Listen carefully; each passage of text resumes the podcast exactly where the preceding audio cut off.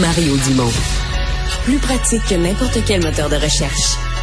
Une source d'information plus fiable que les internets. Pour savoir et comprendre, Mario Dumont.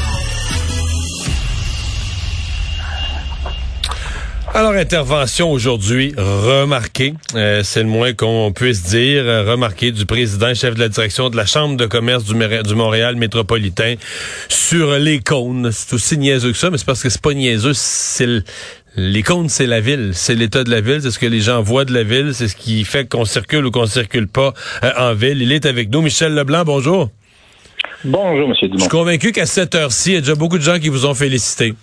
Je m'ajoute à la Ben, liste.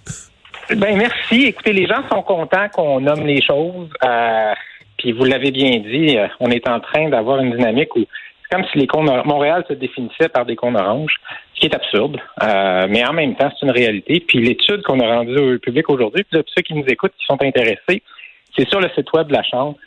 Il y a beaucoup de données qui viennent confirmer ce qu'on perçoit, ce qu'on sent.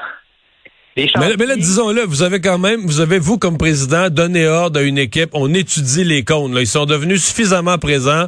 On va les étudier, on va voir ceux qui sont nécessaires, inutiles, oubliés sur le terrain. Vous avez étudié les cônes. Ben oui, c'est-à-dire qu'une journée, on a fait ce que personne ne fait. Là, c'est on a on travaille avec une firme qui nous aide, Idéfix. Là, ils sont allés sur le terrain au centre-ville, ils ont compté 604 cônes. Alors, il y avait 604 cônes au centre-ville. Là-dessus, il y en a 27% qui étaient complètement inutiles. Il n'y a pas de chantier à côté. Il y, en a peut-être eu un il y a deux semaines. Pourquoi les comptes sont encore là? Et peut-être qu'il va y en avoir un dans deux semaines. Pourquoi les comptes sont déjà là? Euh, et donc, c'est des entraves, trottoirs, bars. Mais ça parle de quelque chose. là. Ça parle du peu de respect qu'on a pour les lieux, pour les automobilistes, etc. Si on laisse traîner des cônes, c'est au centre-ville d'une grande ville d'un pays du G7. Là. Ben, c'est ça. Alors, c'est exactement ça. C'est-à-dire qu'on a une culture où on ne respecte pas le besoin de la fluidité. Et ça couvre tout le monde. Et, là, je pense que c'est important qu'on le dise parce qu'on pense compte, donc on pense ville, donc on pense la ville. Ces comptes-là, dans bien des cas, c'est des chantiers de privé. 63 des 66% des chantiers au centre-ville, c'est pas la ville. C'est Belle, c'est Hydro, c'est des travaux dans l'espace privé. Là, on construit une tour, on bloque la rue. Bon. Quand Bell fait un, un chantier pour deux jours, ou quand d'autres font des chantiers, il y a une firme qui vient mettre des cônes. Pas, pas la, la firme qui fait les travaux elle-même qui met les cônes. Le permis est pour deux jours. Les comptes sont mis deux jours. Si la firme qui met les comptes, ça fait son affaire de venir les enlever dix jours plus tard, ben, elle vient les enlever dix jours plus tard. Pendant ce temps-là, ben, le permis n'a pas payé pour dix jours de compte. La ville ne reçoit pas un sou pour dix jours de compte. Les seuls qui souffrent, c'est ceux qui se déplacent. Ça peut être les piétons, mais ça peut être aussi, dans bien des cas, évidemment, le trafic automobile. Hmm.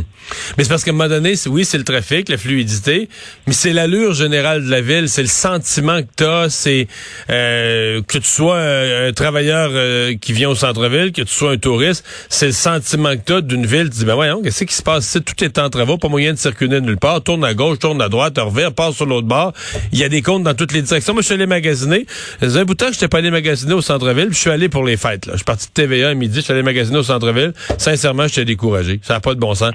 C'est juste des comptes partout.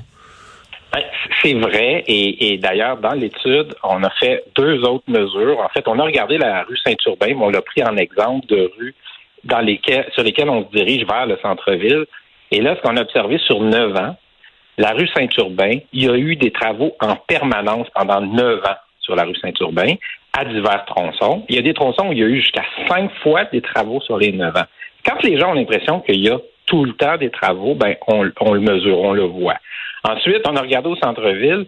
Sur une année donnée au centre-ville, 2021 à 2022, il y a eu des travaux sur 94% des rues au centre-ville.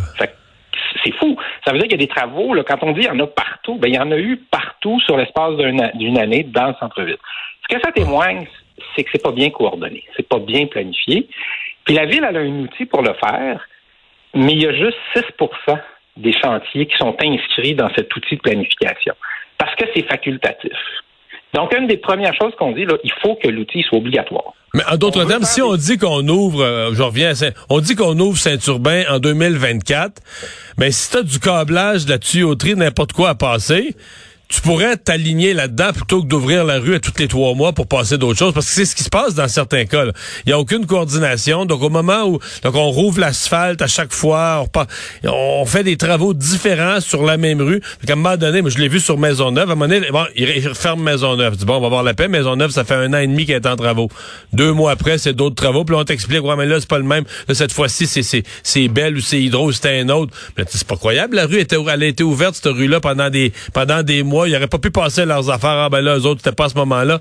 On, on peut pas s'expliquer. Mais c'est parce qu'en même temps, c'est parce qu'on trouve pas ça grave. On dirait que chaque acteur s'en fout. Bon, on refermera la rue, on la refermera trois mois plus tard. Personne trouve ça grave, fermer une rue à Montréal. C'est exactement ça. C'est-à-dire, on a eu une culture où la fluidité, c'est pas important. Fait qu'on se préoccupe beaucoup de la, sécurité, on a raison de le faire. On se préoccupe des questions financières. Alors, donc, quand Belle arrive à la fin de l'amortissement de son équipement pour qu'elle le change, elle le fait. Puis si ça tombe pas en même temps que Énergir ou si ça tombe pas en même temps que les travaux de la ville, ben ça a lieu à des moments différents. Et la ville, elle répond positivement à 96% des demandes de permis. Ce que ça veut dire, c'est que la ville, elle n'exerce pas un pouvoir qu'elle devrait pouvoir utiliser là, pour dire ah wow wow wow. Un instant, on, ne ferme pas, on ferme pas Saint-Urbain, on ferme pas Maisonneuve, on ferme pas les grands axes comme ça. C'est ça. Vous allez attendre l'année prochaine, vous allez le faire dans six mois, vous allez vous adapter à un plan d'ensemble. Et ça, ben, pour faire ça, faut qu'il y ait une plateforme où tout le monde est obligé de verser ses plans de, de travaux. Puis là, on regarde les arbitrages. Puis ce qui est urgent va être fait en urgence. Ce qui ne peut pas attendre n'attendra pas. Puis ce qui est nécessaire pour la sécurité, on va le faire. Mais il y a besoin qu'on change, puis je pense que c'est les bons mots, là, qu'on change notre attitude par rapport à l'espace public. Bloquer l'espace public, ça ne peut pas être un droit, ça doit être un privilège pour faire des travaux. Puis il doit y avoir, du point de vue de la ville et de tous les partenaires du privé, cette compréhension-là que c'est fatigant, c'est grave, c'est mauvais pour notre image, c'est mauvais pour les gens, c'est même mauvais pour la sécurité. Parce que s'il y a des cônes oranges partout, ça veut dire que c'est dangereux partout ou c'est dangereux nulle part. Quand est-ce que les cônes oranges nous témoignent vraiment qu'il faut faire attention? C'est là où il y a un danger s'il y en a tout partout. C'est qu'on perd la sensibilité au fait que quand il y a un cône orange, normalement, on ralentit, on est prudent, on regarde où on va. Il y, a, quelque chose à changer dans notre attitude, puis ça va provoquer des changements réels et concrets sur la rue. Monsieur Leblanc, euh, euh, une des questions que je me suis posée en voyant votre intervention de ce matin, parce que vous êtes quand même, euh, vous avez dû y penser avant de la faire parce que vous êtes quand même dans une position délicate. On est porté euh, dans toute ville là, à penser que le, président de la chambre de commerce doit être le, l'espèce de promoteur numéro un de sa ville, l'espèce d'ambassadeur auprès des industries, des commerces, des investisseurs du monde entier qui seraient tentés de, vivre, de, venir à Montréal, de venir euh, investir ou s'établir à Montréal. Que le président de la chambre de commerce de Montréal, lui est là avec sa trompette, puis il invite les les gens du monde entier et bienvenue chez nous. Alors là, en faisant une intervention comme celle-là, vous enlevez complètement ce chapeau là, de, promoteur, de vanter la ville pour nommer une réalité, puis c'est pour ça que je vous disais en ouverture d'entrevue, à mon avis, pour laquelle bien des gens vont vous féliciter, mais ça vous sort quand même d'un de vos rôles naturels. Ben, mon, mon rôle naturel, je dirais, c'est de mettre le doigt sur ce qui va mal, puis d'intervenir privément. C'est-à-dire là, vous avez raison, c'est qu'avant que j'aille dire sur la place publique que ça va pas, j'essaie de travailler privément pour dire écoutez, là, comment ça se fait, qu'est-ce qu'on peut faire de différent. Ben, à un moment donné, quand je reçois suffisamment de pression du ministre des Affaires qui dit là, là ça n'a pas de bon sens, il faut absolument nommer les choses. Il faut que ça soit dans l'espace public parce qu'il faut provoquer des changements, des changements d'attitude sur bien des joueurs. Ben là, c'est mon travail de faire ça. Puis l'autre chose, c'est qu'évidemment, dans l'étude, on met en évidence des comportements d'entreprises privées qui devrait s'améliorer. Dans d'autres villes, ça se passe différemment. Fait à certains moments, on critique aussi le secteur privé, mais c'est parce que la base d'affaires générale a dit ça n'a pas de bon sens.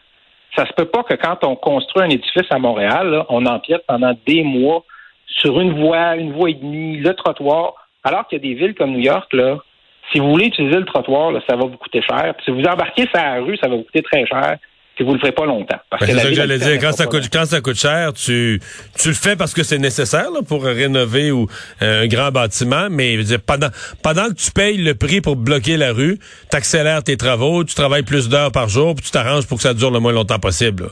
Cette pression-là semble pas exister où Tu vas trouver des terrains, où tu vas trouver des terrains privés, pas bien loin, puis tu vas louer l'espace du terrain privé pour entreposer ta machinerie, tes, tes, matériaux. Donc, mais si l'espace public il est quasiment gratis, ben là, tu t'en Puis si la ville a dit, ben moi, j'engrange des permis, engrange des revenus de permis, donc je l'autorise. Et c'est la, c'est cette sensibilité qu'on a perdue à la nécessité de protéger les espaces publics qui sont là pour de la circulation. donc, c'est mon rôle.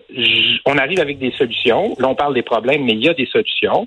La Ville détient des leviers. Le privé devra changer certaines choses. Euh, le gouvernement du Québec peut agir aussi. Donc, euh, c'est assez complet, là. Et, je pense que cette année, puis on a travaillé avec la Ville là-dessus. Les services de la Ville nous ont fourni de l'information parce que tout le monde comprenait là, que là, il, va, il faut qu'on change les choses. Donc, il faut qu'on documente correctement. vous finissez l'entrevue puis votre intervention sur une note optimiste malgré tout. Toujours, toujours. Moi, je crois à Montréal, là, puis je crois au centre-ville, puis je pense qu'on, je pense que les gens sont de bonne foi. Les gens font des erreurs, des fois c'est long à changer, des fois les incitatifs sont pas corrects. Mais moi, je crois que Montréal va bien aller. Puis je pense que le centre-ville, on va le réussir. Je pense qu'on va améliorer la fluidité aussi, pas instantanément. Mais si on regarde ça sur un an, je pense qu'on va améliorer les choses. Bon. Votre optimisme me remet de bonne humeur. Merci d'avoir été là. Merci. Bye bye.